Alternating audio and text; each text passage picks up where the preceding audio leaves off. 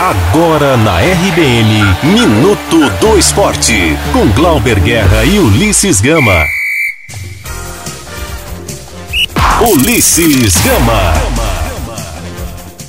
O Bahia fez história e está garantido na próxima fase da Copa Sul-Americana.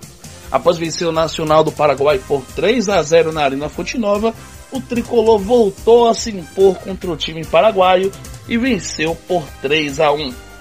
Elber e Gilberto duas vezes marcaram os gols do Esquadrão de Aço. Após a partida, o atacante Elber destacou a importância de não ter jogado pensando no primeiro jogo. É, sabíamos que tínhamos o resultado né, de casa, mas a gente não, não, não jogou por ele. A gente jogou como se tivesse 0 a 0 conseguimos impor nosso ritmo do começo ao fim, é, conseguimos os gols. É, uma hora essa, esse triunfo do Bahia ia acontecer e graças a Deus que foi com a gente, né? É esse grupo que está se formando aí.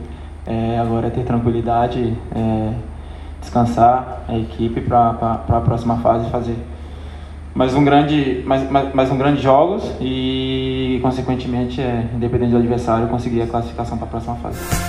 O próximo adversário do Bahia na Sul-Americana será definido por sorteio. Já o Vitória entra em campo nesta quinta-feira pela Copa do Nordeste. O adversário será o CRB, no Barradão. O Leão vai contar com o retorno de Juan Levine e de Alisson Farias. Os dois meias estão recuperados de lesões.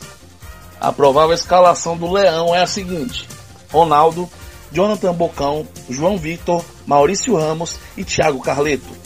Jean ou Guilherme Rende, Rodrigo Andrade e Fernando Neto.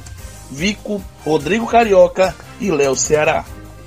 Eu sou Ulisses Gama e você está na RBN Digital.